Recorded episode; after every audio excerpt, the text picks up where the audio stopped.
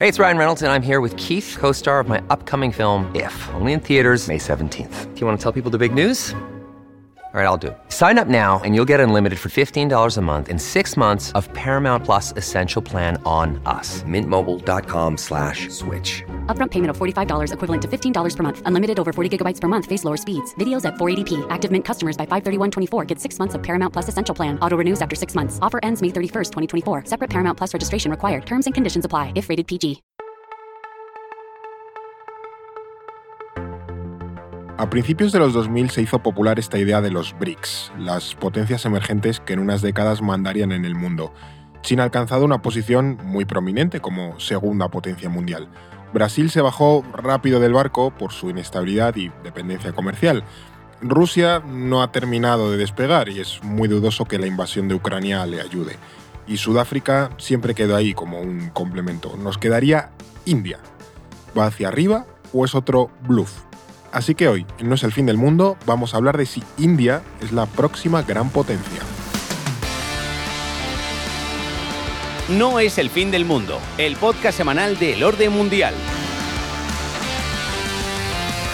Esta semana nos hemos traído al estudio a Eduardo Saldaña. ¿Qué tal, Eduardo? Muy bien, Fer, con muchas ganas de este capítulo, la Está verdad. como amarrado ya esta mesa. Sí, sí, aquí no me mueves. A Y ver. David Gómez, ¿qué tal, David? Bien, yo con ganas, pero con ganas de Navidad ya. Ah, es Pillar verdad. las Ya pondremos, ya pondremos espumillón por aquí, David. No te, no preocupes que llegará. Ya queda poquito, Un sí. próximo arbolito. Eh, David, eh, creo que nos tienes que dar ciertas explicaciones Sí, porque sí. el tema de hoy es muy random. eh, hacer un episodio de India en diciembre. Tú has, tú has sido el que más ha apostado por, por esto, por este tema. O sea que justifícate, ¿por qué vamos a hablar hoy de India? Pues mira, Fer, 2023 ha sido el año de India. Si hubiera que dar un premio a País del Año, premios EON, ¿cuál ha sido el País del Año? Mundial. Pues ese sería el Estado indio. Porque en 2023 India ha presidido el G20, que es el grupo que reúne a las principales economías del mundo. También se ha convertido en el primer país de la historia en alunizar en el polo sur de la Luna. No es poca cosa. Bueno, iba a decir. ¿De momento os voy convenciendo o Mm, tengo que sí, dar más venga. Sí, argumentos? o sea, sobre todo que otros países no, no, han, no han alunizado en el polo sur de la Exactamente. Luna. cual- Además, ha superado a China como el país más poblado del mundo, con Ah. 1.428 millones de habitantes, y al Reino Unido como la quinta economía del planeta.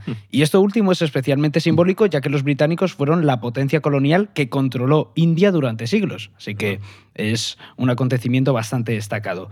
Pero todo esto son nimiedades, Fer. El principal acontecimiento relacionado con India este año y la razón principal por la que te traigo este podcast A ver, ha sido el Mundial de Cricket. hombre, Porque por primera vez en la historia India organizaba en solitario la Copa del Mundo de su deporte rey. Lo Yo- peor es que David es la persona que me creo que se sepa eh, La alineación. sí, la alineación de la selección india. en, O sea, en casa, de cricket. yo en casa no hablo de otra cosa. a mí me mató con, con lo del billar, ya me mató. Y lo del cricket, digo, seguro, seguro, vamos. No llego al cricket, eh, de verdad. Pero eh, estoy trabajando Dame en ello. tiempo, dame tiempo. Ahora Sí. está aficionado ya al, al snooker, a los dardos y demás. El cricket es, es la salida lógica. ¿Qué tal, ¿Qué tal les ha ido? Por cierto, hombre, si ha sido el gran acontecimiento del año en India. ¿Han ganado? Pues yo esperaba que ganaran, porque me hubiera quedado una intro inmejorable, espectacular. pero no, lo cierto es que India perdió la final de local contra Australia hace un par de semanas. Fue una especie de maracanazo, o mejor dicho, un modinazo.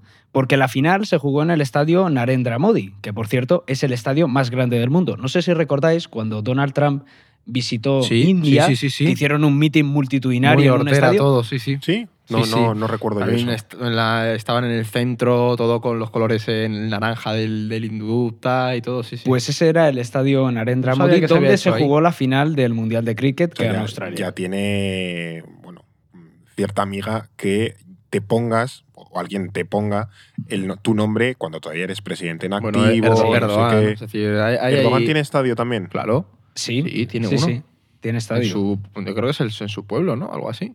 Sí, bueno, pero yo qué sé, el, Mm. vale, pero el, el- el equipo de tu que pueblo no, pero yo que que- pone un... Que caben decenas de miles de personas. no sé si es en su pueblo o será en Casim Pasá. no Puede sé. ser, o sea, pero que, Pero que es un creo que sí. estadio enorme.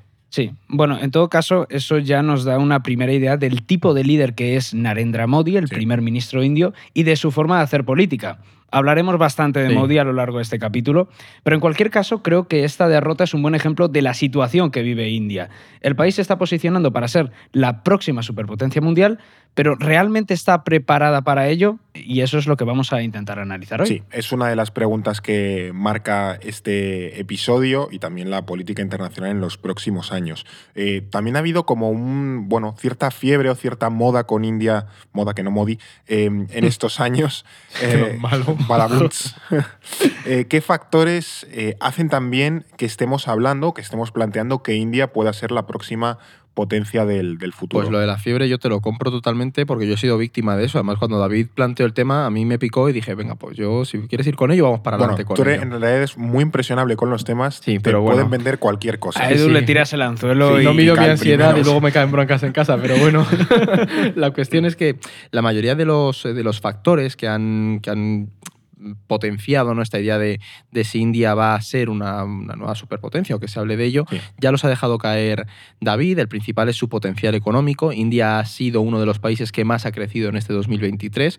Su crecimiento económico este año se ha situado en torno al 6% de, del PIB, que es el doble que el conjunto del mundo, ¿vale? Junto a China, India ahora mismo representa la mitad del crecimiento mundial. Es decir, eso Esto ya es una barbaridad. Claro, ¿eh? ya empieza a definir sí. que este país eh, hay que empezar a tomárselo cada vez más en serio, Sí. ¿no? Y, pero es que antes de la pandemia, India estaba creciendo por encima del 8% anual, ¿no? Que es una bestialidad, si lo pensamos. como China hace ya bastantes años. Claro, entonces digamos que parece que está siguiendo esa senda, ¿no?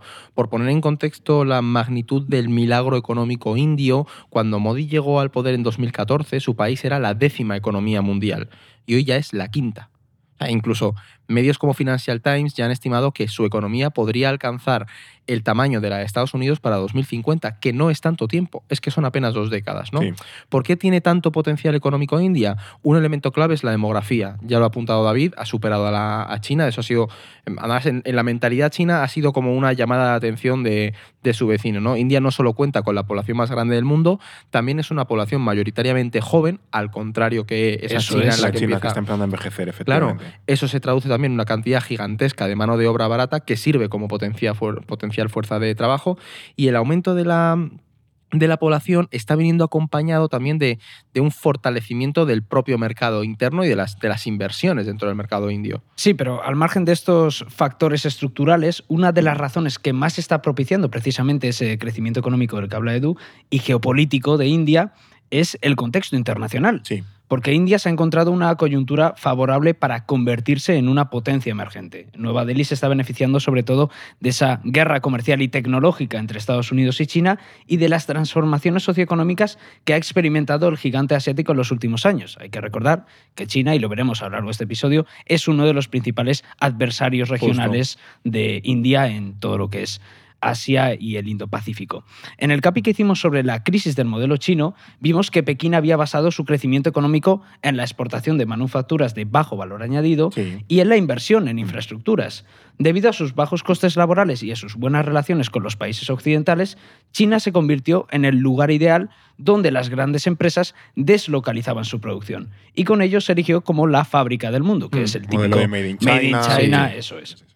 Pero ahora todo eso está cambiando. China ya no es ese socio amigable para Estados Unidos y para Occidente, sino un adversario con el que choca en casi todos los frentes, y lo estamos viendo en estos últimos años. Y a esas turbulencias geopolíticas hay que sumar el aumento de los costes de producción como consecuencia también del incremento Claro. de los salarios. Es un proceso natural.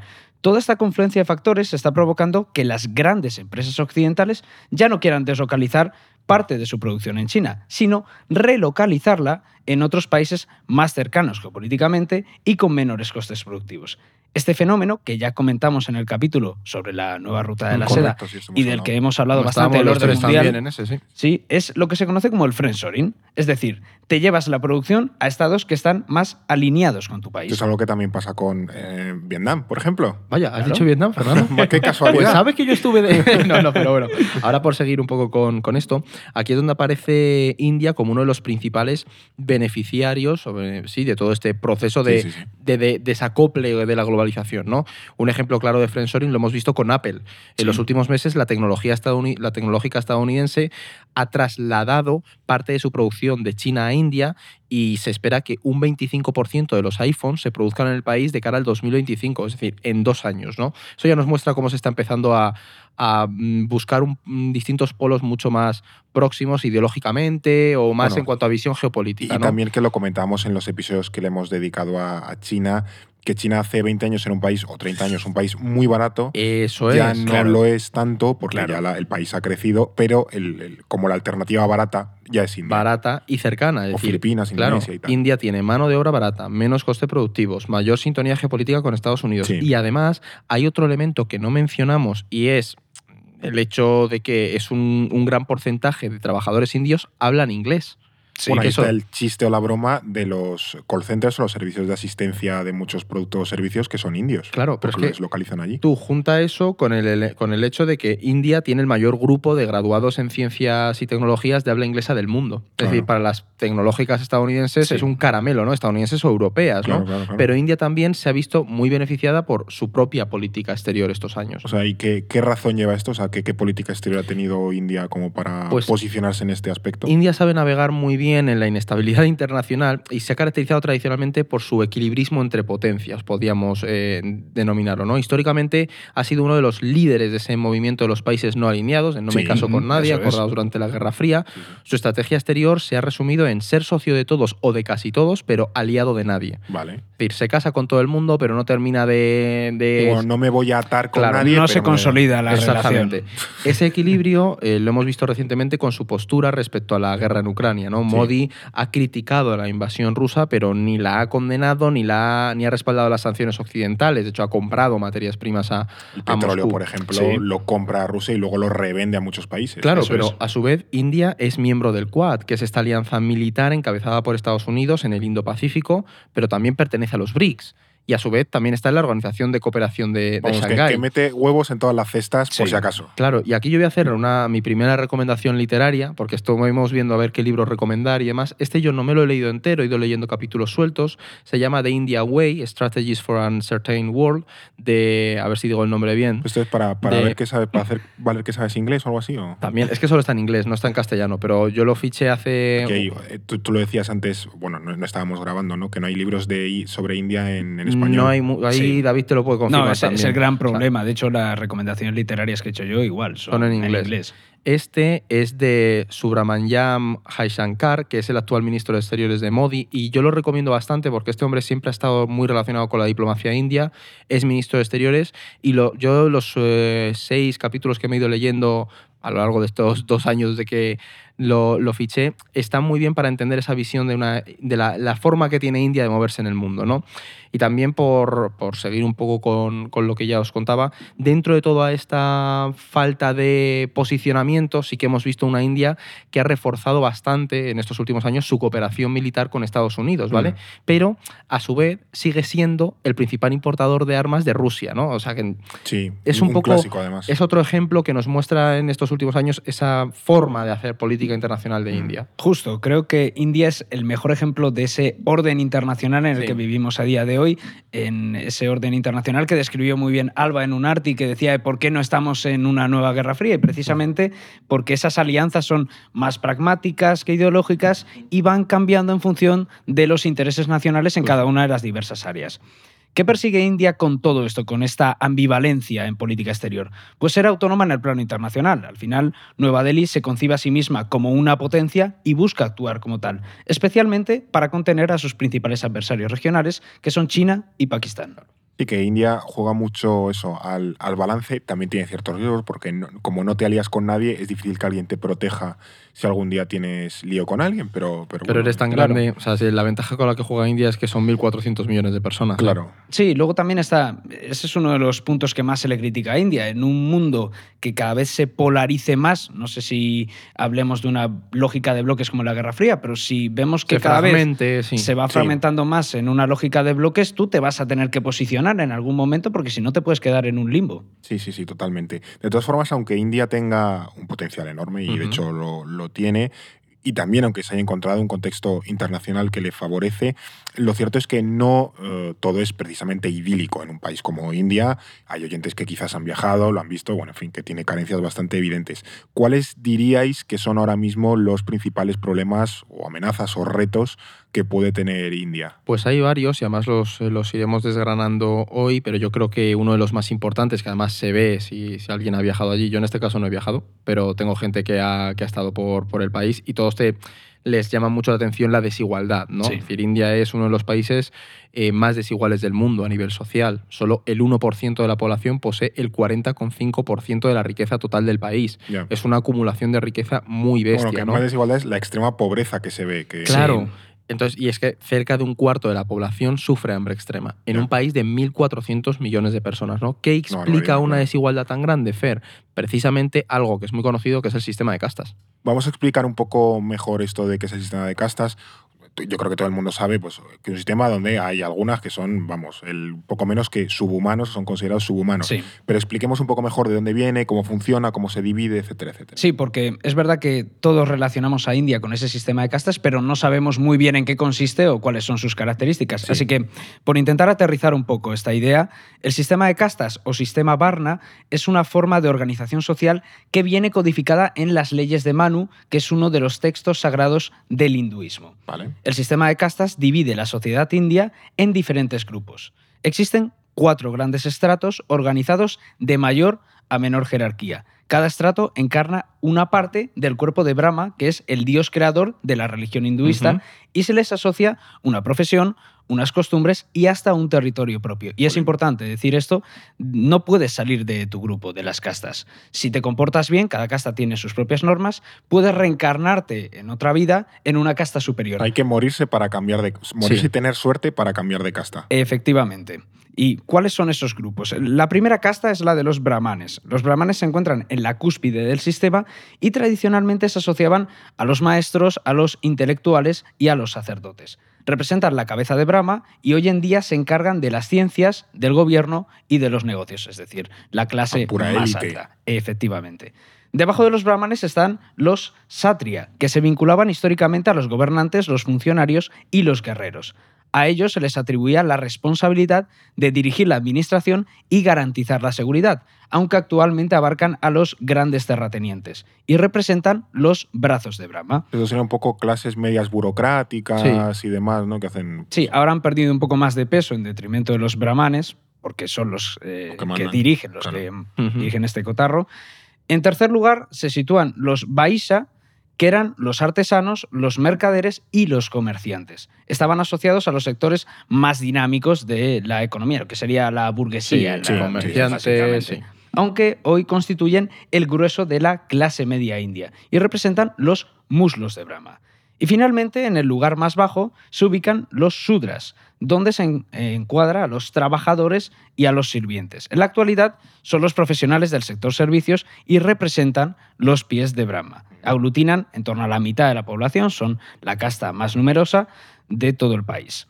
Cada casta cuenta con sus propios yatis, que son clanes, tribus o comunidades, es decir, como subgrupos dentro de la casta Es más como un grande. mundo mega cerrado y jerarquizado. Hombre, es que es un subcontinente el país, imagínate. No, no, Sí, es que sí. me recuerda mucho a la pirámide. Cuando estudiabas eh, la Edad Media en el colegio, que te sacaban la, la pirámide de los estratos sociales, que si el rey, Claro. los guerreros, los Ah, de la iglesia, tal. Al final, organizar eh, políticamente y socialmente un territorio tan grande que ya no nos meteremos, pero que históricamente no ha sido una unidad, ¿no? O sea, eso es complicado. ya, ya, Sí. ya, ya. Sí, sí. Y de hecho, como os decía, hay muchísimas, hay miles de, de yatis, de subgrupos. eh, cada uno tiene roles asignados en la sociedad y son grupos herméticos también. Eh, la pertenencia al yati es hereditaria y se caracterizan por la endogamia. Es decir, si eres miembro de un yati, tienes que casarte con una persona de ese mismo yati. Y además, aquí hay otro grupo que es el que yo creo que muchos oyentes tendrán en, en la cabeza, y es cuando tú no perteneces a ninguna casta, eres un Dalit o un paria, ¿no? Que son los- parias, Exactamente, ¿no? Y según el sistema de castas, los parias no forman parte de, de la sociedad y ni siquiera se les reconocen los derechos prácticamente como personas. Y es un problema bastante gordo que India, los gobiernos eh, regionales, están intentando acabar con ese tipo de prácticas, ¿no? Y aunque la constitución india prohíbe esa discriminación a las castas más bajas, en la práctica este sistema de segregación sigue vigente a nivel social. De facto, la gente sigue con esa lógica, ¿no? Porque esto lleva siglos, si no milenios Claro, funcionando. pero entonces- el problema, Fer, es que el resultado de todo esto es que tienes una democracia en la que uno de cada cinco indios vive con menos de un dólar al día, son perseguidos por otras castas, sufren discriminación sistemática en el acceso al trabajo, a la vivienda, a los servicios públicos, y todo por el hecho de haber nacido en una casta, en un constructo social determinado, ¿no? Sí, Sí, de, sí. de todas formas, esta discriminación social no solo es una cuestión de castas, esto es importante. El sexo, la lengua, el territorio y la religión también ejercen un papel muy importante en este sentido. Por ejemplo, India tiene una de las brechas de género más altas del mundo lo que es el subcontinente indio, que es esta región que abarca India, pero también Pakistán, Nepal y sí. demás, el 80% de los matrimonios son concertados por la familia de la pareja y la mujer es considerada una propiedad de esa Es familia. Y además, el matrimonio infantil y la explotación sexual están a la orden del día, especialmente en las zonas rurales, que es donde es más difícil que el Estado llegue allí. O sea, que es como una acumulación de capas donde al final es que hay amplias, Claro, amplios esto- grupos de la población que son. Al final digo, son dificultades que se suma en, Claro, en claro, una Completamente. ¿sabes? Completamente. Y luego si te vas al ámbito lingüístico, India es verdad que cuenta con 24 idiomas reconocidos, dos son oficiales en todo el país, que son el inglés y el hindi, pero luego hay estados y territorios que tienen su propia lengua y que apenas hablan el hindi especialmente. Mm. La mayoría de ellos están situados sobre todo en lo que es el sur y el este del país. El problema es que el gobierno nacionalista de Modi está impulsando el uso del hindi en la administración y en las escuelas de todo el país.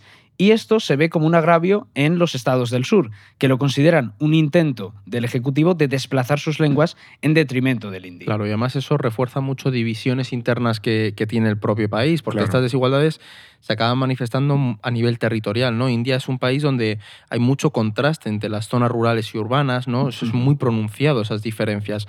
No tienen absolutamente que ver eh, el, el nivel de desarrollo de, de Delhi o Uttar Pradesh con el que tienen millones, que tienen millones de habitantes, que son los principales centros de poder del país, con el de estados rurales como Chhattisgarh, ¿sabes? Es, es completamente distinto, donde hay muchísima escasez de, de servicios básicos, las tasas de analfabetismo son muchísimo mayores.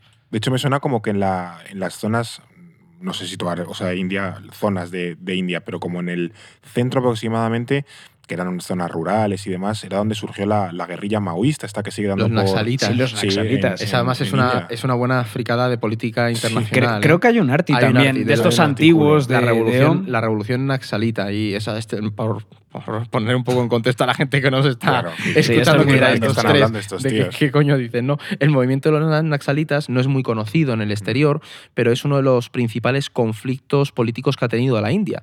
Por resumirlo, eh, fue una insurgencia de corte marxista-leninista que surgió en las zonas rurales de la India durante los años eh, 60, en esa Mm. década, y estaba inspirada sobre todo en el maoísmo de China y precisamente emerge por esos desequilibrios internos que se daban entre la zona rural y las zonas urbanas Pero del que país. es un conflicto que todavía sigue activo, no, No, pensemos claro, que sí, sí, sí, sí, terminó sí. hace 50 años, no, no, todavía, Sí, sí, todavía existe. Y que no se reduce a una provincia en Claro, concreto, que, sí, sí. que se expandió bastante. Yo tengo uno de mis mejores amigos en, en la carrera, hizo su TFG de Relaciones Internacionales sobre los naxalitas. Jolín, O sea, no, me no. pareció un temazo. Buen, buen friki. yo conozco gente que tiene planificado viajar a la zona de Kerala, que también es una Sí, sí. meca del com- comunismo, socialismo. Sí, había como el sí. gobierno regional de allí era como comunista Sí, y tal. sí, sí, sí. Sí, sí. Pero bueno, eh, estos desequilibrios, estas desigualdades también se reproducen a nivel religioso. Sucede algo parecido.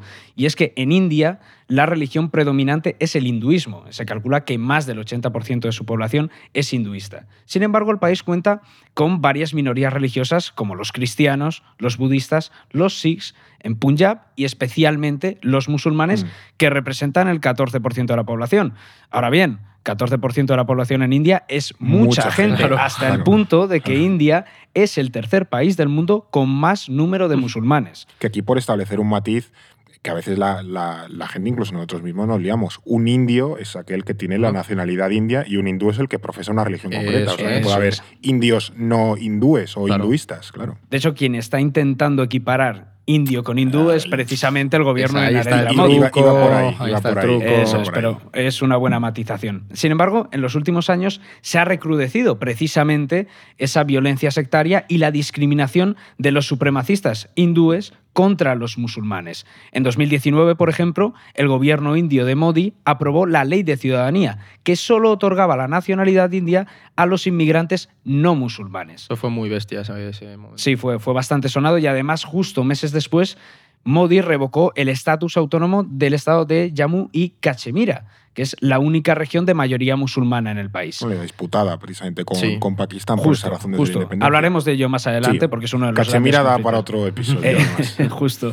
Eh, ¿Qué tenemos que sacar de todo esto al final? Primero que India es un país con una heterogeneidad enorme, casi inabarcable. Mm. Son casi distintos países dentro de un mismo país Sí. por la magnitud y el tamaño que tiene. Y Y por, su, y por su recorrido histórico, que a menudo tendemos a ver un país como una especie de todo homogéneo y en muchas construcciones nacionales fuera de. Europa o incluso en Europa, en realidad ese país nunca ha estado unido hasta tiempos muy recientes y no funciona como un país unido. Absolutamente. Y en segundo lugar, esta heterogeneidad y estas desigualdades se han traducido en otro de los grandes problemas de India, que son los conflictos y la inestabilidad interna. Claro, aquí hemos visto las eh, profundas desigualdades que vive India, pero me pregunto también cómo se gestaron todas estas brechas y desigualdades para acabar derivando en los conflictos o problemas que vemos hoy. Pues mira, Fer, para entender las desigualdades y los conflictos que hoy afectan a India, tenemos que remontarnos a mediados del siglo XIX, concretamente al año 1857, cuando el subcontinente indio se convirtió en colonia británica de forma oficial,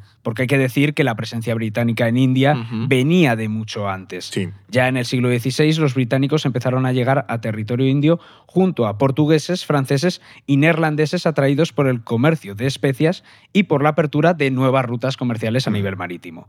Poco a poco los británicos fueron expandiendo su influencia por el territorio indio a través de la Compañía Británica de las Indias Orientales, que seguramente Eso, eso merece un capitulazo. Muy mítica Eso y la globalización junto. La primera no, no globalización. estás haciendo muchos temas, Eduardo, no te pongas nervioso. Sí, sí, sí, Yo están a mí me saliendo picáis y no paro. Eh, Pero ya es sin picarle Sí, directamente, arriba. ella- él solo. Este es un temón el que estamos haciendo hoy.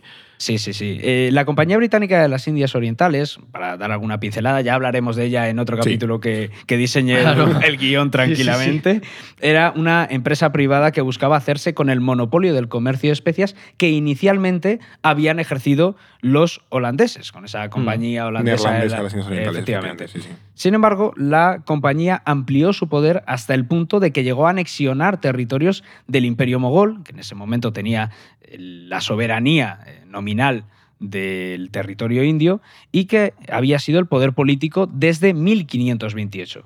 Para el siglo XIX los británicos ya controlaban de facto India eh, de forma Mogol que no mongol, que a veces sí, la sí, gente sí, también sí, sí, se no, no tiene nada que ver con los mongoles. Y sobre las, las especias, es que me he acordado de. Hay un podcast eh, que se llama eh, Gastropolítica, que es eh, uruguayo, y cuentan, Ah, o cuentan sea, el la historia. Tiene un sentido, vale. Sí, sí, cuentan la historia de la canela.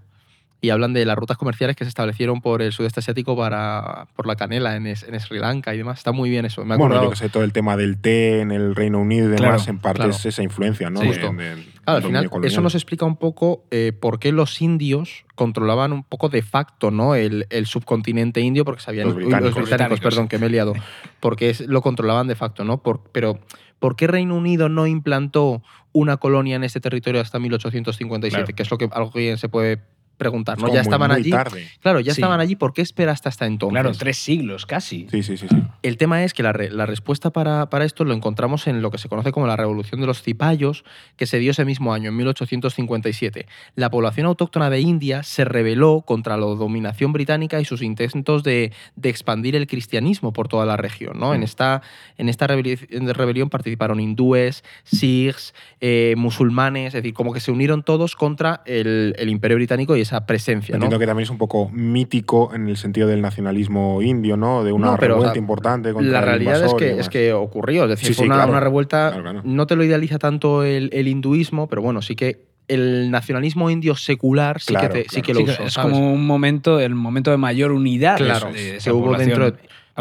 Gandhi o Naru, que luego lo repasaron, lo, sí que apelaban un poco a esa revolución de, los, de los cipayos. ¿no? Así que los británicos tomaron nota y una vez constituida la colonia, aplicaron su política favorita de un, de un británico, que es divide y vencerás. Hombre, un clásico. Claro, las autoridades británicas fomentaron las rivalidades étnicas y religiosas para legitimarse como el árbitro entre todas esas facciones. Aquí ¿no? podríamos recomendar los árabes otra vez. Claro, sí, porque lo hicieron en Israel y Próximo, Palestina, sí, sí, es- fueron a diversas Cuidado que a. Fernando le encanta el libro, a la mínima lo saca. El manual de operaciones del Imperio Británico británico en cualquier sitio que te, que- que te esperes, Sí, sí, vamos. exactamente. Pero, por ejemplo, los británicos favorecieron la presencia de los musulmanes en el ejército, pero al mismo tiempo promovieron medidas a favor de los, de los hinduistas en la administración ¿no? y colocaron el hindi como lengua predominante junto al inglés. Otro caso paradigmático fue la la partición de Bengala en 1905 por parte de las autoridades británicas. Bengala es lo que está en la parte oriental, en la zona Claro, de lo que hicieron fue separaron la zona este de mayoría musulmana de la del oeste, ¿no? de mayoría hindú. Y así se fue gestando esa violencia sectaria entre comunidades que posteriormente eh, vimos en el país. De la misma manera, los británicos utilizaron las riquezas proporcionadas por el régimen colonial de, del RAG para financiar su desarrollo industrial. Es decir, la colonia estaba obligada a transferir el 8% de su PIB a la metrópolis, a Londres. Mm. Claro, la consecuencia de esto fue que la India pasó de representar el 17,6% de la producción industrial global en 1830 a solo un 1,7% en 1900. Y utilizaron el desarrollo industrial de la India, lo tumbaron completamente porque se llevaron la riqueza para que la industria británica creciera, ¿no? Y se quitó un rival, básicamente. Claro, ¿qué ocurrió? Que los británicos pasaron de abarcar el 9,5% de la producción eh, industrial en el mundo a el 18,6% a principios del siglo XX. Vaya. Es decir, el modelo colonial funcionó perfectamente para el Reino Unido en la India. Sí, revirtió por completo la, la tendencia. Y esto último también explica otro de los problemas estructurales que ha sufrido históricamente India. Y es que desde su independencia, en la primera mitad, 1947 creo recordar, el Estado indio ha contado con una economía muy primarizada por la falta de industria. Hoy en día, de hecho, el sector primario representa el 17% de su PIB y emplea el 40% de su población activa. Eso que no es moco de pavo. rural y demás. Claro, pero eso te Claro. da muy poco margen de maniobra para crecer económicamente, para desarrollar Claro. esa clase media. Y además hay un problema añadido y es que el sector agrícola destaca por estar fuertemente subsidiado, de, man- de manera que India ha sido un país muy proteccionista en el plano económico a nivel internacional. Y eso evidentemente es un lastre a la hora de potenciar la industria, de abrir sus productos al comercio y de atraer inversiones extranjeras como sí hizo China. Recuerda la protesta que hubo de los tractores en India hace un año, dos años, yo creo. Sí, no ¿no? sé, varios no hace años, mucho. incluso Y antes fue de un la poco pandemia, por eso, porque se quería reducir el proteccionismo del tema agrario. Claro. Sí, no, no, es- hay, hay retos importantes, claro. Y, y junto a esto también el legado británico en India dejó una red de infraestructuras deficitaria y construida sobre todo para proteger los intereses Claro. coloniales, no para mejorar la conectividad entre los diferentes territorios del país. Claro. Pero más allá de estas cuestiones econ- económicas que no son baladí, es evidente que la principal secuela de la etapa colonial fue el germen de esas tensiones políticas y religiosas que terminaron cristalizando durante la primera mitad del siglo XX, concretamente desde el auge del movimiento independentista indio en los años 20. Ahora vamos a ir a la independencia, vamos a contar el tema de Gandhi y demás, que es un personaje que tiene que aparecer aquí.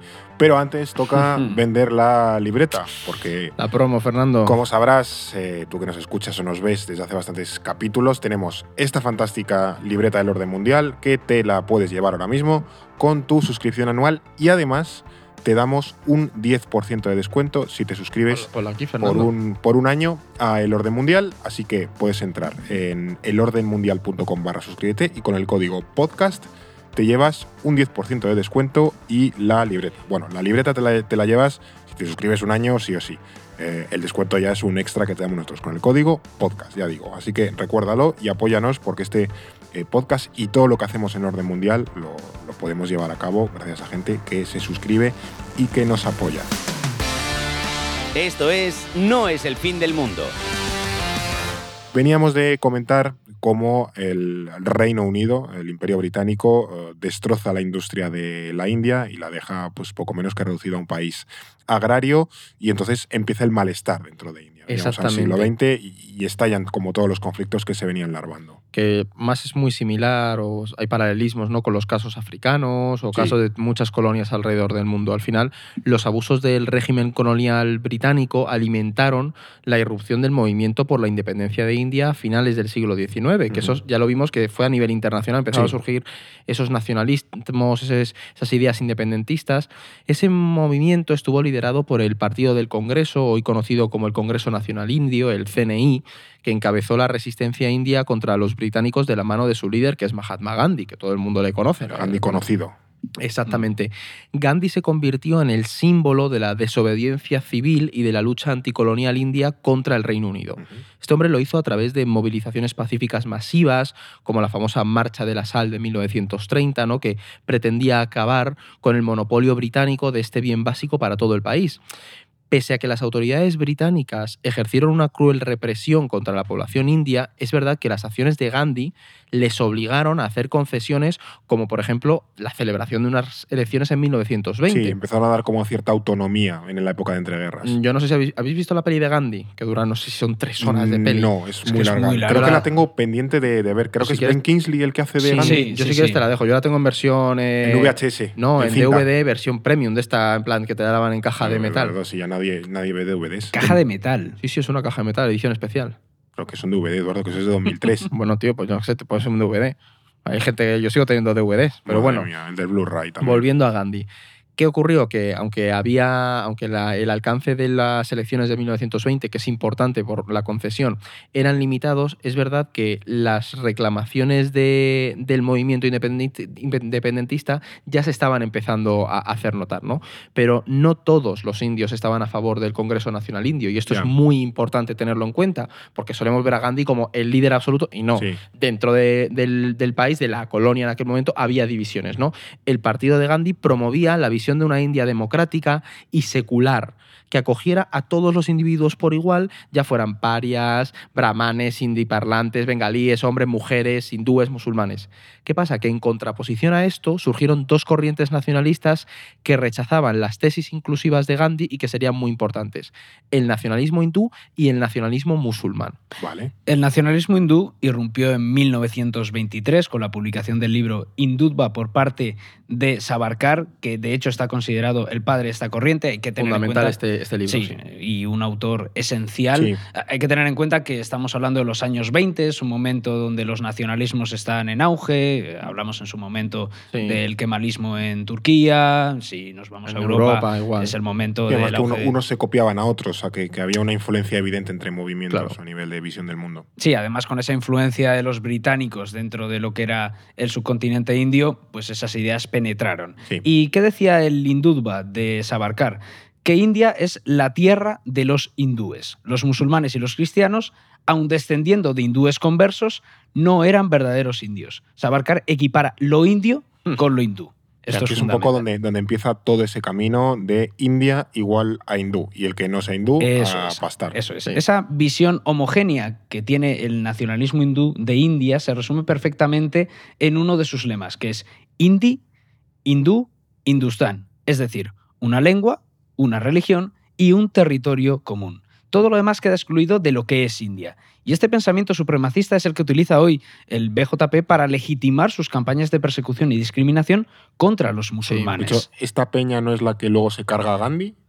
Sí, Estos sí. radicales, o sea, que sí, sí. Mm, No estos radicales como tal, son las juventudes, las RSS. Sí, sí, las pero son, RSS son estas corrientes. esta de eso. visión, los de esta visión. Vienen de esta idea de El nacionalismo hindú es el que se lo carga. Sí, sí, sí. De forma simultánea, el nacionalismo musulmán abogaba por la permanencia del régimen colonial británico, ya que temían que su Claro. minoría religiosa se viera sometida por la mayoría hindú en una India independiente. Y no iban mal encaminados, Claro. lo estamos viendo ahora. No, bueno, creo que es Ali, Ali Jinnah el que, el que crea toda esta idea de Pakistán y efectivamente Sí. la crea un poco diciendo, jolín, está como Tenemos que refugiarnos ante... el nacionalismo hindú, a nosotros nos van a crujir, Justo. vamos a necesitar cierta protección. Sí, además, aunque el CNI eh, defendía una India inclusiva, muchos musulmanes al final desconfiaban de sus intenciones Claro. porque la mayoría de sus bases eran hindúes. Claro. Así surge la Liga Musulmana, que es el partido que representaba los intereses de la comunidad musulmana en Y India. esta, la Liga Musulmana, eh, su evolución es muy interesante porque ni era un partido islamista ni era un partido independentista, ¿no? O sea, los primeros líderes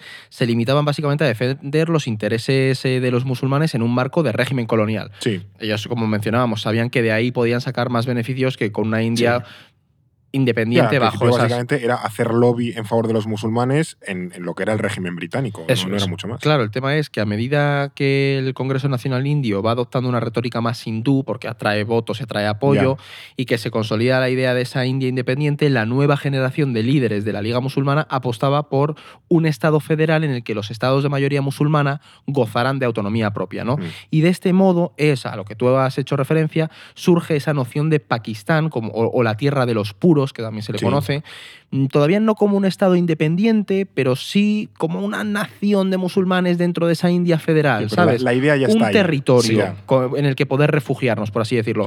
Sin embargo, el modelo federal que proponían los musulmanes contrastaba mucho con ese modelo de Estado socialista y centralista que pretendía implantar el nuevo líder del Congreso Nacional Indio, Nehru, que es otro gran personaje dentro de la historia india. sin duda. ¿Qué pasa? Que tras el final de la Segunda Guerra Mundial, los británicos querían salir de ahí, del subcontinente indio, cuanto antes, marcharse, porque eso era... Co- Como de Israel, bueno, de Palestina en aquel momento. Sí, porque las colonias suponían un problema para, para Sí, las sí, sí. metrópolis, ¿no? Así que no estaban por la labor de que las negociaciones se alargaran mucho. ¿Y cuál fue el resultado? Partimos la India y nos marchamos de aquí.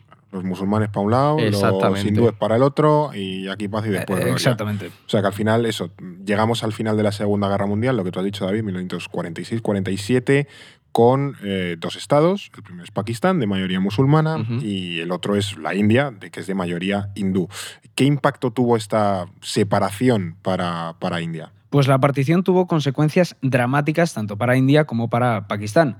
Pensemos que esa partición se llevó a cabo en dos fases. Por un lado estaban las provincias del Raj propiamente dichas. Estas provincias se integraron en los nuevos estados en función de su composición demográfica. Mm. Así, las provincias de mayoría hindú se unieron a India, mientras que las provincias de mayoría musulmana se unieron a Pakistán. Por su parte, estaban los estados principescos, principados, que eran territorios bajo soberanía del Reino Unido, pero que eran gobernados de forma autónoma por los indios. Pues que este era el Carajal de India Es hace menos de 100 años. O sea, que no Sí, sí. por eso Bueno, decimos claro. que, que es un estado muy heterogéneo y muy raro a su y, manera. y que entender esto, es que estamos, o sea, la idea de que nos, nos vayamos tan atrás históricamente es porque o entiendes esto o no comprendes los, los problemas, los hoy. potenciales problemas que tiene India para Claro, ser es que, es que si tú quieres comprender el conflicto entre India y Pakistán, tienes que remontarte Claro. aquí, porque nace aquí precisamente. Y estos estados principescos podían elegir libremente si adherirse a India o a Pakistán o si preferían mantenerse fuera de los dos estados. Y estos, eh, perdona que te, Sí. que te corte, no eran uno o dos. Eran no, no. decenas y decenas y decenas de mini-estados del príncipe de no sé dónde que tenía que elegir. Sí, eran territorios bastante importantes. Pero al final sí que es cierto que casi todos los estados principescos se integraron en India o en Pakistán, la mayoría en India, pero también hubo estados que se integraron dentro de Pakistán. Y las principales excepciones fueron eh, Hyderabad, que fue anexionada militarmente por India en 1947, y Jammu y Cachemira, que optó por integrarse en India después de que Pakistán invadiera el territorio ese mismo año. Inicialmente Jammu y Cachemira, como decimos, se mantuvo fuera, pero después al ver el panorama, pues decidió integrarse en India. Y se desencadenó de esta manera la primera guerra Mm. indo-pakistaní. Desde entonces, Pakistán controla la parte noroeste de la región, mientras que India se quedó en la zona sureste. Sin embargo, las tensiones fronterizas entre indios y pakistaníes han sido constantes, de hecho se considera como una de las zonas más calientes del Sí, mundo. potencias Sí, nucleares. Exactamente. Y de hecho, desde 1947 hasta hoy se han producido cuatro guerras fronterizas entre India y Pakistán. Y, pero aquí hay que también tener en cuenta que India y Pakistán no son los únicos actores involucrados en todas las controversias territoriales en esta zona. La otra cara de la moneda es China. Sí. Es decir, la independencia de India coincidió con el triunfo de los comunistas en la Guerra Civil China del 49, ¿no? Y desde ese momento, Pekín ha mantenido dos conflictos territoriales clave con India. El primero, el de Aksai Chin, en la región noreste de Cachemira, ¿no? Este Mm. territorio está controlado por China, pero India reclama su soberanía. El otro es el del estado indio de Arunachal Pradesh, que, India, eh, que China perdón, considera como parte de la región autónoma del Tíbet, bajo el nombre de Tíbet del Sur. Estas disputas territoriales también desembocaron en guerras como la del 62, en la que China derrotó de forma humillante a India, y eso sigue muy presente dentro del nacionalismo sí, indio. también ha habido guerras entre China e India. De hecho, está eh, esto famoso de que se, se dan palos. Ya Sí, no- es no- que no pueden- pueden, hay como un acuerdo por el que no pueden dispararse, entonces las eh, peleas en la frontera, tú lo ves y son con, con palos, con piedras. De hecho, yo animo a los que nos escuchen a poner, eh, si tú pones eh, China Army India Border, tú les ves cómo van armados y van armados con, como con, con mazas de la Edad Media, ¿sabes? Es muy curioso ver eso Sí. con, un, con un militar actualmente. a ¿no? la vieja escuela. Claro, pero lo importante de los del conflicto, sobre todo territorial y fronterizo entre China e India, es que te ayuda a entender la alianza geopolítica que mantiene China y Pakistán en Asia Central Mm. y el recelo que muestra India hacia cada acercamiento entre Pekín y Islamabad. ¿no? Sin ir más lejos, lo vimos en el capítulo de la nueva ruta de la seda, Sí, que usamos también los tres. No es casualidad que China invirtiera 60.000 millones de dólares en la construcción de un corredor que la conecte con Pakistán hasta el puerto de Guadar esa obra no solo permitía a China dar salida a sus exportaciones a través del mar Arábigo, también le permitía a Pekín tener un punto de apoyo para operaciones navales en el Indo-Pacífico y poder aumentar todo ese cerco a la India en la zona de- del Indo-Pacífico. Sí, sí, la verdad es que ese cerco de China y Pakistán a India es una de las grandes maniobras geopolíticas de la zona Terrestres, del, sí, sí. del Indo-Pacífico y, y le, ha, le ha supuesto más de un dolor de cabeza a la India. Pero bueno, al final es esta idea ¿no? también del, del collar de perlas chino, Eso es, Eso es, teniendo la bases parte puertos. marítima, justo. Eso es por todo, por todo el, el Índico, que al final es eso, crear esa cadena hasta el Mediterráneo y luego también para controlar a sus adversarios geopolíticos, que uno de ellos es India. Justo. Sí, pero bueno, al final, como ves, Fer, el plan de partición impulsado por los británicos fue desastroso por todos los lados. Los británicos liándola allá por donde van. Sí, a nivel- además también Pero sí que exigió, buen recuerdo, la exigió verdad. la, la migración de millones de personas eh, y por esa razón también murieron muchísimas personas en ese, en ese trasvase de poblaciones, porque claro, si tú vivías en una zona musulmana, tenías que ir a Es una que ¿Cuánto fueron? hindú. Es que fueron entre millones. 14 y 18 millones de personas se vieron forzadas a emigrar de un estado a otro por ese reajuste de fronteras. Claro. Pero es que de esos 14, 18 millones de personas, que es una barbaridad, probablemente uno de los movimientos de fronteras más grandes de la historia, 3 millones y medio desaparecieron. Y los que se quedaron en sus casas sufrieron la persecución y la discriminación de la mayoría. Claro, claro. Pero aparte de esto, eh, aparte de esta catástrofe demográfica y fronteriza, es que no solo se abrieron disputas territoriales con Pakistán y con China, es que también dejaron latentes otros conflictos como el de los Sikhs en Punjab, que Mm. quedaron divididos entre los dos estados, y el de Bengala Oriental, que culminó con la independencia de Bangladesh de Mm, Pakistán es que en follón. 1971. Habías hablado antes de la partición de Bengala de 1905, que separó esa parte oriental de mayoría musulmana con la parte occidental de mayoría hindú. Y precisamente de esa separación, de aquellos polvos, estos Sí, lodos. es que el Pakistán oriental en realidad eran dos trozos, un Pakistán a cada lado de la India. Luego Sí, sí, sí, uno sí. se convirtió en Bangladesh, pero al principio era eso. Claro, y luego el plan de partición alentó a las facciones extremistas de ambos países, tanto de India como de Pakistán. Mm. En el caso indio, esa pulsión entre la visión secular y socialista del Congreso Nacional Indio y las tesis supremacistas del nacionalismo hindú, que representaban las RSS, culminaron con el asesinato de Mahatma Gandhi por parte de un militante de esa organización de extrema derecha considerada como el núcleo vital del nacionalismo hindú y de hecho es la base para la creación del Partido Popular Indio, del BJP, en 1980, el partido de Modi. Modi fue parte de las RSS en su momento. Sí, sí, de hecho, Es casi que esa, todos los esa líderes- continuidad es eh, complicada, en Claro. el sentido de muy, muy delicada, porque al final Modi parece como el gran, el gran líder indio, pero también es de los máximos exponentes de ese, esa corriente de nacionalismo hindú. hindú, efectivamente. Sí, la luego- luego iremos con- ellos, bueno, sí. Sí, además de- del ala más dura, y es lo que comentabas precisamente, por esa militancia dentro de, de la RSS, que tiene una relación directa con el BJP. No obstante, ese conflicto entre los secularistas y los nacionalistas hindúes siguió marcando la vida política de India desde su independencia hasta la actualidad.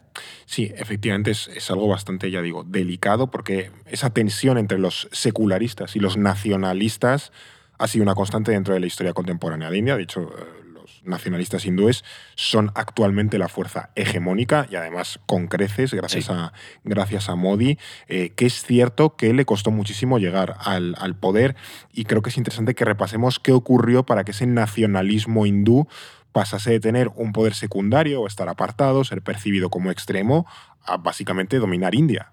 Sí, pues mira, se juntaron una serie de factores. El primero fue el descrédito del Congreso Nacional Indio, Mm. porque desde la proclamación de la independencia de India en 1947, el CNI había monopolizado el poder en todo el país. Sus líderes, Mahatma Gandhi y Nehru, habían sido las cabezas visibles Sí. de ese movimiento y de ese proceso de independencia. Además, el asesinato de Gandhi había generado una ola de rechazo contra esos nacionalistas hindúes y como consecuencia de ello, el Congreso lideró los gobiernos de India de forma ininterrumpida desde 1947 hasta 1977. Hablamos de tres Treinta- décadas treinta años. durante la mayor parte de la Guerra Fría. De hecho, India, Nehru fue uno de los gobiernos que más intentó acercarse Sí, a la Unión sí. Soviética en ese momento, pero el declive del CNI comienza dos años antes, en 1975, porque en ese año la primera ministra, Indira Gandhi, decretó el estado de emergencia en el país después de que el Tribunal Supremo declarara fraudulentas las elecciones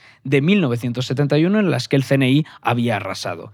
Indira Gandhi, que por cierto era hija de Nehru, pero no, compartía... Gandhi, Gandhi. No, No. Gandhi era el apellido de su marido. Eso Eh, es. vale. No compartía ningún tipo de parentesco con Como Mahatma si se Gandhi. llama Gutiérrez, ¿sabes? Vale, o sea que Gandhi es Sí. un apellido común. Claro, pero el marido no era familia de Gandhi. Vale. No, de hecho, insisto, Indira Gandhi era hija de Nehru. No compartía ningún parentesco con el famoso Mahatma Gandhi. Pues esta mujer, que era la primera ministra en aquel momento, aprovechó esa circunstancia, esa declaración del estado de emergencia, para gobernar por decreto e impulsar medidas como el encarcelamiento de opositores políticos, la censura de la prensa y, ojo a esta que me parece tremenda, que es una campaña de esterilización forzosa que castró a 6,2 millones de hombres indios en apenas un año. Pero Es bueno. una O bestialidad. sea, bu- buena, buena gente está Indira. ¿eh? Yo esto, yo esto no lo sabía. Cuando. Una, una bestialidad. Eso, mm, cuando vi el dato, me, me pareció increíble. Una ¿Qué cifra. justificación en esto? Eh, Básicamente el control de la población. India ya en ese momento era el segundo país en número de habitantes y, y bueno. Bueno, ellos para- tenían esterilizar, luego los chinos tenían la política del hijo único todavía, quiero decir que eso, Sí, ese control de la población, sobre todo en áreas rurales, era, vamos, la, la Sí, orden del día. de hecho, la política de hijo único, Deng Xiaoping llega en el 78, si no me equivoco, pues sería el 78-79, dos años después. Entonces era Sí, un crecimiento masivo de la población y tienes que, que- que controlarlo. Pero Claro. uf, Exactamente. justificar eso. Pero bueno, todo ese periodo de emergencia, que duró unos dos años, terminó con la derrota del Congreso Nacional Indio en las elecciones de 1977 a manos de una coalición de partidos conservadores llamada Alianza Popular. Como la No del- es la de Fraga. no es la de Fraga. No estaba por ahí Fraga en plan. Aznar ganando Claro, a, a Indira Gandhi. Eh, Ni el CNI es el español, claro. ni Alianza Popular es la de Fraga. Pero de esta coalición conservadora surgió después el BJP en 1980. Y estos comicios son claves porque era la primera vez que el partido del Congreso perdía el poder desde la independencia. Y además la decadencia progresiva del Congreso Nacional Indio vino acompañada de, un auge del nacionalismo hindú. ¿no? Ese crecimiento se, vio muy bien reflejado en la campaña Ram Janmabhoomi. O sea, estás diciendo bien los nombres hindúes y no dices luego bien Irigoyen en un capítulo de Eso te iba a Argentina. O sea, ya, bueno, pero cada uno tiene su, sí, sí, sí, sí. su fuerte, ¿no? Es decir, Ante las adversidades se crece. ya que me estaba, claro. estaba viendo ahí Fer que me es. estaba mirando y digo, me queda así como, Te ¿qué estaba pasa, relamiéndome ya, viéndote caer Digo, al suelo. algo, algo, me va, algo me va a soltar el tema, pero bueno, vuelvo un poco a, a la campaña, a, la- a esta campaña. Esta se desarrolló a finales de los 80 y este movimiento defendía la construcción de un templo hindú a Rama en el lugar donde se encontraba la, la mezquita de Babri, ¿vale? que es en el estado de, Uttar Pradesh. La cuestión es que pues, era una mezquita importante en la zona y el resultado básicamente de esta campaña fue precisamente la demolición de esa mezquita a manos de los extremistas hindúes en el 92 y en ese contexto fue cuando el, el BJP ganaría las primeras elecciones cuatro años después. Es decir, empezamos a ver cómo el nacionalismo hindú tiene fuerza social suficiente como para tirar una mezquita en un estado y construir una un templo, un templo hindú, ¿no? Aunque es verdad que el Partido Popular Indio no pudo gobernar entonces, ya se habían empezado a sentar las bases para que acabara convirtiéndose en la, en la alternativa al Congreso Ah, es- Nacional esta Indio. no, o sea, no sé si es este ejemplo o, o es otro, pero no hay en India como una estatua absolutamente gigantesca como en medio de una montaña que mira al infinito. Bueno, es, es una cosa excesiva, pero, Sí, vamos. Sí, sí, es la estatua más grande del mundo y ese, ese Uttar Pradesh también, pero, Pero no, no es es, o no sea, es, es no, claro, es, que tiene el nada mismo- que ver. es que no sé qué dimensiones tendrá Uttar Pradesh, pero es enorme. Es una bestialidad. Claro, allí ser eh, mm, gobernar un estado es como gobernar un país. Ya, ¿sabes? sí, sí, es como un país en, europeo, términos, claro. en términos europeos, incluso sí, te diría sí, que hasta Sí, dos incluso- de, las sí, sí, por eso te digo que creo Claro. que hasta más grande que países europeos. Pero sí que es verdad que, aunque el eh, Partido Popular Indio se asienta como esa alternativa al CNI, faltaba un último paso, Fer, que era el asalto definitivo al poder. Claro. Y ese asalto se consumó en las elecciones de 2014 cuando la coalición liderada por el BJP logró la mayoría absoluta por primera vez en su historia. Y estos comicios son el mayor vuelco electoral de la historia de India, porque significaron que los nacionalistas hindúes tendrían vía libre para aplicar su programa. Me gustan los resultados electorales, ¿eh? Sí, sí. De- ahí la vena de analista. Y cuando te puedo meter algo de Claro. geografía El electoral. otro día cuando digo, ¿qué tal lo llevas? Dice, aquí estoy estudiándome las dinámicas electorales de India. Digo, madre mía, chaval. Eh, Yo soy co- Estamos como, a martes. Como el lobo de Wall Street, cuando ves ahí los numeritos en la bolsa subir y bajar, cuando ves los colorcitos de en este distrito gana no sé quién, en este no sé cuántos. Nah, es- Si le juntas eso y el deporte, ya David el año, que, el año que viene aquí, siguiendo las elecciones indias a las 3 de la mañana. Seguramente. No me extrañaría. Bueno, de hecho, no es que no me extrañe, es, que va, va a, va suceder. ¿no? Em, ¿Qué propició entonces que el BJP arrasara como nunca lo había hecho hasta entonces en esas elecciones? Primero, el colapso definitivo del CNI, que arrastraba un enorme desgaste por los numerosos casos de corrupción que afectaron al gobierno de Monmohan Singh durante una década. Había gobernado desde 2004 hasta 2014. Y esas elecciones fueron un plebiscito en contra del. Congreso Nacional Indio, o por lo menos el BJP los planteó de forma ese- acertada claro, de esa esa manera. Segundo, estaba la situación política y económica de India. Había un sentimiento generalizado de que la economía india se había estancado después del espectacular crecimiento que había experimentado en los primeros años de Singh. El BJP hizo del desarrollo económico y de la lucha contra la corrupción sus principales banderas durante la campaña. Y tercero, está la estrategia del propio BJP, como ya he dicho, fue bastante acertada en, términos de enmarcar bien la campaña en, eh, en ese marco. Y además el Partido Popular Indio lanzó un mensaje de regeneración, de revitalizar India tras años de declive. Y lo hizo a través de un líder tan carismático y tan personalista como Narendra Modi. Aquí ya tenemos un Make India Great Again. y- Es De justo es eso, que, ¿eh? eh, es- de hecho, el- el- uno de los lemas de, de- de este último mandato ha sido Making India Great Again, un poco en la Claro, línea de Trump. Que está, De está hecho, la- todo- la- la- tenía muy buena sintonía. Modi tiene muy buena sintonía con Sí, Donald Sí, Trump. sí, sin duda. Está todo inventado, en definitiva. ¿Y, y Modi de dónde sale? O sea, este tipo, eh, ¿por qué resulta tan exitoso electoralmente? Pues es eh, muy buena pregunta. Además, Modi a mí es un personaje que me fascina en el aspecto eh, intelectual de, de estudiar a esa figura. Dicen ¿no? que es muy bueno, que es un tío muy carismático, muy inteligente, O sea, que yo- se informa de todo. Yo llevo si- siguiendo ese auge del Inducta, friqueando sobre ello ya mucho tiempo y, y es algo que me, me sorprende cómo, Mm. Cómo se plantea esa política y esa, esa visión nacionalista de, de Modi. Antes de esas elecciones, ¿vale? Modi ya era una figura muy popular, muy popular en, en India. Él había sido ministro jefe del estado de, de Gujarat, un estado importante en el, noroeste, en el noroeste del país, y estaba considerado como uno de los hombres más radicales dentro del BJP, ¿no? Fue miembro de las RSS, estas eh, juventudes, juventudes. milicia, o sea, es como una especie de juventudes del BJP, pero también salen a las calles en camisas pardas con palos a perseguir musulmanes. Sí, que mataron a Gandhi, vaya. Claro, Bueno, sí, que son ese tiene grupo. rasgos de grupo paramilitar Sí, a sí. veces. De hecho, el propio Modi estuvo acusado de permitir e incluso instigar las matanzas contra musulmanes en Gujarat en el 2002, durante su mandato, ¿no? Por lo menos de mirar a otro lado, Ya, seguro. sí, sí, sí. Sin embargo, Modi encarnaba como nadie el prototipo del líder populista. Sí. Era un hombre de orígenes humildes. Populista en el término no peyorativo como tal, sino esa No, idea no. de usar al pueblo Sí, como una... Hombre del pueblo, sí. Claro, sí, sí. era un hombre de orígenes humildes, de, de firmes convicciones. Representaba esa figura de hombre fuerte que venía a poner orden y a recuperar la grandeza de India frente a los enemigos que estaban todo el rato confabulando contra ella. Y esto sigue muy presente porque además hemos visto tweets o referencias de Modi muy eh, contra la élite, a veces Sí. con un toque conspiranoico. El tema es eh, quiénes eran esos enemigos, sobre todo los musulmanes. O sea, él cogió ese nacionalismo hindú y lo enfocó en esa dirección, ¿no? Pero en esa categoría también entraban todos aquellos que no formaban parte de esa nación hindú homogénea, Mm. del hindutá. De hecho, uno de los pilares del discurso de Modi es precisamente el hindutá. Es todo lo que tú mencionabas antes de la azafranización de la India. Es. Hace referencia a ese color azafrán de, de la visión Del de- pan, sí. del hindutá, ¿no?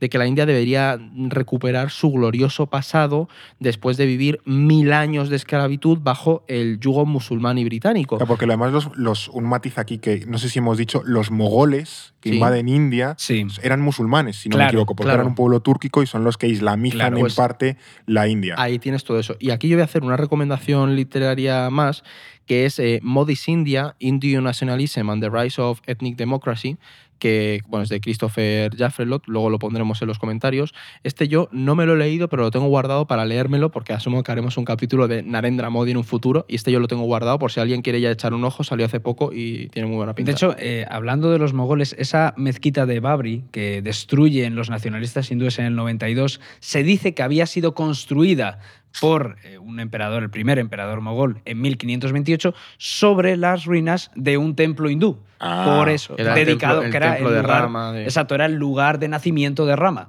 Aquí como eh, también estamos dando datos, si no me lío con el calendario, que puede ocurrir, eh, voy a dejar ahí el, el teaser hecho y es que vamos a hablar en el próximo episodio de eh, la definición de qué es la ultraderecha. Y aquí factores como crear un enemigo, la corrupción, Sí, sí. el populismo son Bueno, o sea- elementos fundamentales que Modi ha aprovechado. Sí, Modi. Es, Modi es de ultraderecha, derecha radical, pero dentro del marco de la, Sí, de sí, la y, ultraderecha. y- y la ideología hindutá es, neo- es, neo- es fascista, es decir, tú, el hindutá en 1923 tiene unas tesis fascistas y protogenocidas con, con parte de la población. Entonces, sí, si te sí. interesa este tema, en el próximo eh, me explica, si mi memoria del Sí, calendario sí, no sí, me sí. falla, Yo estoy, lo estaba también contaremos, repasando, digo, sí, yo creo que sí. lo cuadra. Sí, sí. contaremos muy en profundidad, o sea que si ya te digo, si, si te interesa, estate atento.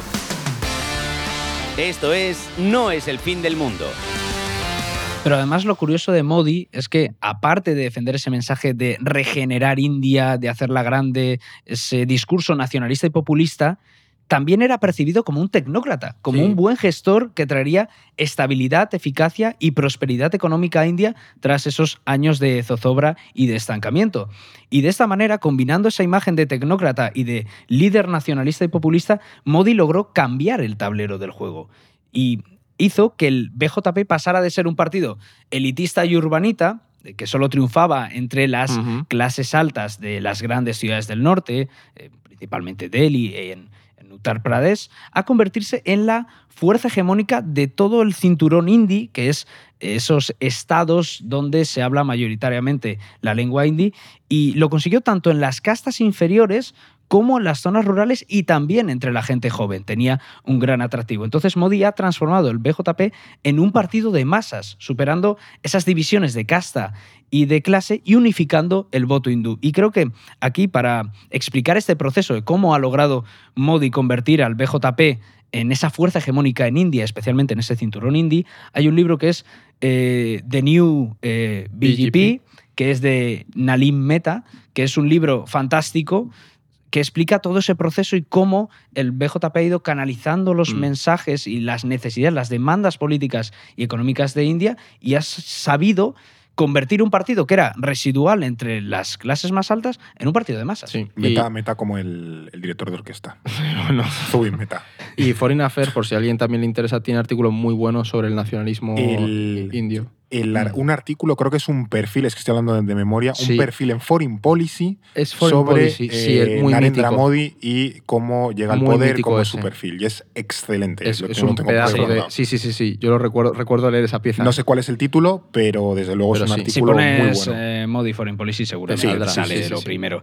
Y esto, Fer, si Edu me permite hablar un poco de geografía electoral y de Dale, dale, elecciones. dale. Es Cada uno clave. tenemos nuestros vicios. Yo mis Sí. viajes, tú tu deporte y, la los to- geografía y electoral. los torreznos. Claro. Eh, exactamente, los filipinos, torrendos filipinos. Eh, esto, Fer, es clave para entender la división política que vive India a día de hoy. Porque si trazamos un mapa electoral del país, vemos que el BJP es la fuerza hegemónica en todos esos estados del cinturón indi que decía, en esa franja central, el norte del país, que la mayoría son también los más poblados.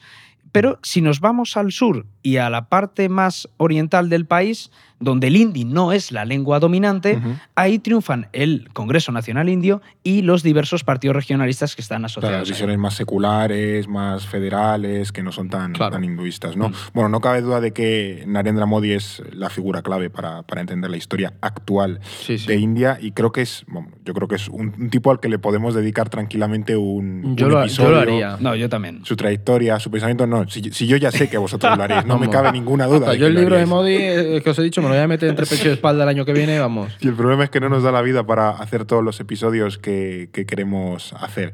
Pero bueno, el año que viene hay elecciones en India, o sea Sí, que sí, ahí tendremos que- una buena efectivamente, tendremos una buena excusa. Pero volviendo al, al tema, ¿cómo diríais que Modi ha cambiado la India más allá de todo el tema del nacionalismo y tal? Pues los nueve años de gobierno de Modi han tenido, por supuesto, sus luces y sus sombras.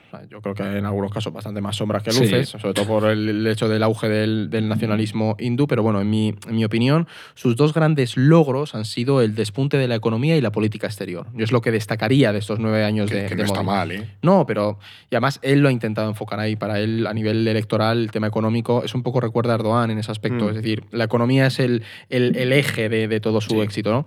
Comentábamos al inicio que bajo su mandato India ha experimentado un crecimiento económico espectacular, con la excepción de la pandemia, por supuesto, y además ha mantenido una tasa de inflación estable en comparación a otros estados. ¿no?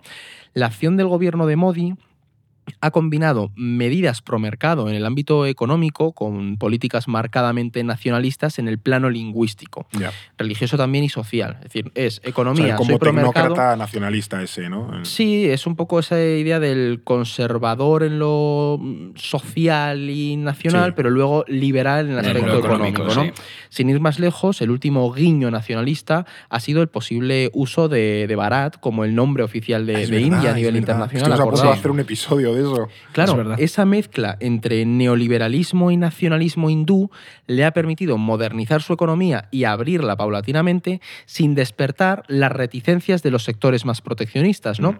Y el crecimiento económico de India se ha traducido en una mayor presencia internacional. Modi ha conseguido incrementar la proyección global de su país y convertirlo precisamente en uno de esos líderes del sur global. ¿no? Con él, Nueva Delhi se ha alejado de la tradicional idea de no alineamiento, Mm. ha aumentado sus capacidades militares, se ha erigido como uno de los principales contrapesos de, de China en Asia, y eso al final se ha traducido en un mayor alineamiento con Estados Unidos y con Japón en la región. ¿no? Sí. Hay el famoso Quad Sí.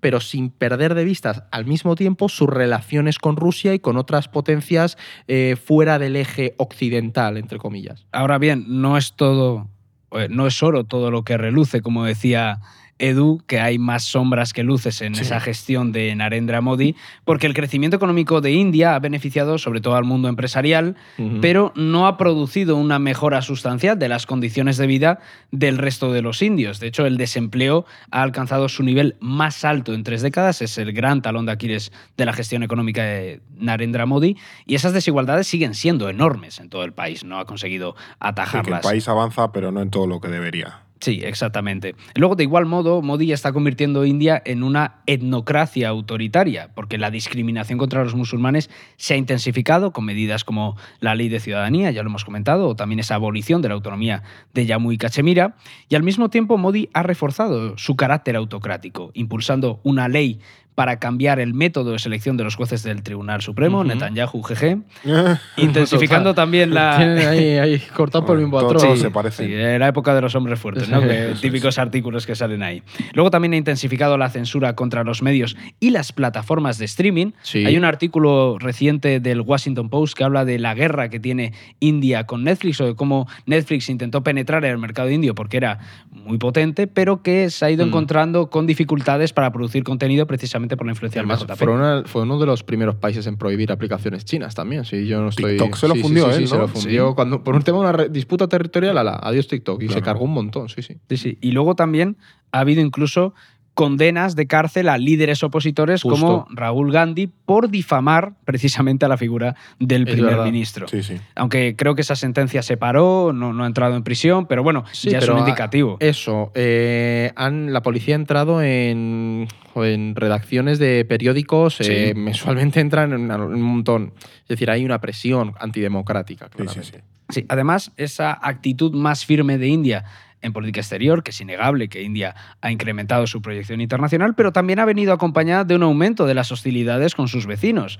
Buena prueba de ello es que India China y Pakistán han abandonado esa teoría que tenían de la disuasión mínima por la cual se comprometían a tener el menor número de armas nucleares posibles, es decir, las justas para saber que nos podemos destruir y, ya, está.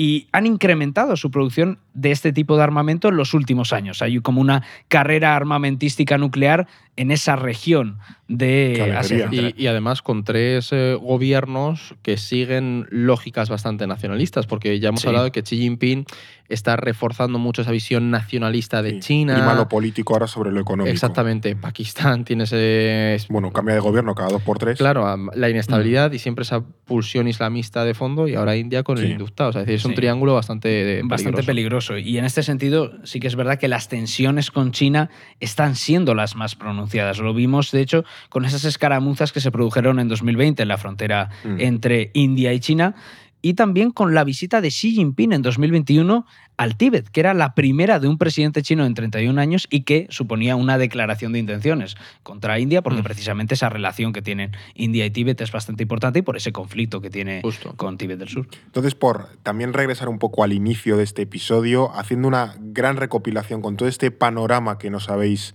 dibujado, ¿creéis que la India está ahora mismo en condiciones de ser o de aspirar a ser esa potencia que quiere ser? Pues a corto y medio plazo yo, Fer, sí que creo que no, lo va a tener bastante difícil. Es decir, pese a que cuenta con un contexto internacional bastante favorable y que es una potencia emergente, hemos visto que India padece una serie de males estructurales que lastran esa aspiración que tiene a convertirse en superpotencia. ¿no? Una superpotencia india no puede permitirse el lujo de tener a un gran porcentaje de su población viviendo bajo el umbral de la pobreza y, a una enorme parte de su fuerza de trabajo inactiva, como, es, como lo tiene ahora mismo. ¿no? Del mismo modo, si India quiere rivalizar económicamente con China y despegar definitivamente, necesita deshacerse por completo de su modelo proteccionista, abrirse más al mundo. Es la única manera para atraer realmente inversiones extranjeras. es el FMI.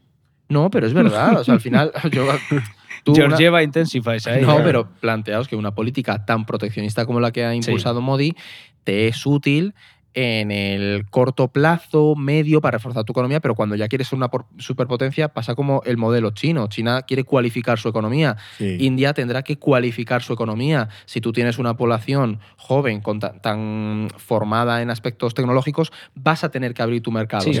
Recuerdo, por ejemplo, en la pandemia que también hubo lío porque India, eh, que es eh, el mayor productor mundial de medicamentos, Justo, sí. prohibió la exportación de medicamentos. Y el mundo dijo, eh, no, o sea, no me puedes dejar sin paracetamol. Y eso, que Modi es el único o el primer ministro que más se ha acercado a aplicar políticas de libre mercado en mm. India. pero tiene y lo poco que se ha acercado las calles se incendiaron. Es que ese es el gran problema, que a la mínima que quieras tumbar un poco el proteccionismo en un país como eso, la presencia de, del Estado de, o de instituciones tradicionales que tienen, porque los agricultores fue, claro, eran eh, instituciones mercantiles de hace eh, décadas o siglos que, que siguen vigente. Entonces, cuando quieres acabar con ello, tienes eso. Y además tampoco podemos olvidar los problemas que tiene India con la contaminación, con la escasez de recursos. De hecho, el año pasado India sufrió una grave sequía, mm. lo cual también lastró su producción agrícola. Y aquí yo voy a meter algo que a mí me, me obsesiona mucho y es el tema de la temperatura de bulbo húmedo. Es verdad, que eres, muy pesado. Soy muy pesado con eso, pero en India y en Pakistán es las, son las zonas del mundo en las que se dan estas temperaturas tan altas en combinación con la humedad y esto es un reto muy grande a futuro para estos países porque hay una concentración bestial de la población en zonas donde hay una, un estrés climático muy grande. Sí, sí, sí, sin duda. Pero desde luego, una India que además apueste por el nacionalismo hindú y por reavivar esos conflictos sectarios creo, desde mi punto de vista, que no puede ser una superpotencia, porque estas disputas no solo añaden inestabilidad interna, sino que también obligan al Estado indio a destinar recursos para sofocar o para incentivar estos enfrentamientos. Y lo hemos visto, por ejemplo, en la región oriental de Manipur. Hay un artículo de Foreign Affairs que habla de eso, de por qué Modi no va a convertir a India en una gran superpotencia y te hace referencia precisamente a este conflicto porque India ha tenido que desplegar al ejército para Claro. contener los disturbios étnicos que se están produciendo allí. Y este caso no solo te genera una mala imagen para el país, sino que también te obliga a descuidar otros frentes como puede ser el de la frontera con China o el de Pakistán. Claro. Por eso, a medida que Modi también intensifique e incentive esa agenda autoritaria y excluyente, estas controversias se van a agravar todavía más y van a ser contraproducentes, incluso para Claro. él, que tiene que desplegar recursos que no haría en otras A condiciones. ver el año que viene cómo van las elecciones. Sí, Y ahí ya tendremos que ver si Modi sigue o no. Pero bueno, ahí como el experto en temas electorales David, que nos, que nos haga un briefing en su electorales de. India. Claro. Bueno, hemos hecho un, un repaso bastante profundo de a qué puede aspirar India, también con, con toques de su historia, de su economía, de su. Bueno, en fin. Eh, yo creo que para quien nos escuche se ha llevado un, un repaso y una imagen bastante completa de qué es el país. pensando que es muy kissingeriano esta idea de estudiar a la potencia basándose en su historia. Porque Sí. Kissinger siempre insistía como historiador en... Kissinger ya no puede ya estudiar no, más. ya no puede, porque es verdad que además ha sido esta, esta Pero, misma semana, pero mucho. sí que estaba pensando, digo, en realidad esa idea de tú no puedes estudiar una potencia o el futuro de una potencia sin entender su historia. Y Y de, esto y de- y de lo dónde viene, insistía claro, este- este porque te explica todo el, todo el andamiaje sobre el que se ha construido el país. Bueno, muchísimas gracias, David, por todas las claves. Nada, un placer. Muchísimas gracias, Eduardo. A ti, Fernando. Volver a sacar a Vietnam en este, en este No episodio. puede faltar. Y gracias a ti que nos escuchas en Spotify, en Evox, en Amazon, en Apple, En Alexa. en Alexa, pero eso es Amazon también. Bueno, pero es Alexa. Vale. Inteligencia artificial, Fernando. Bueno, eres como un señor mayor.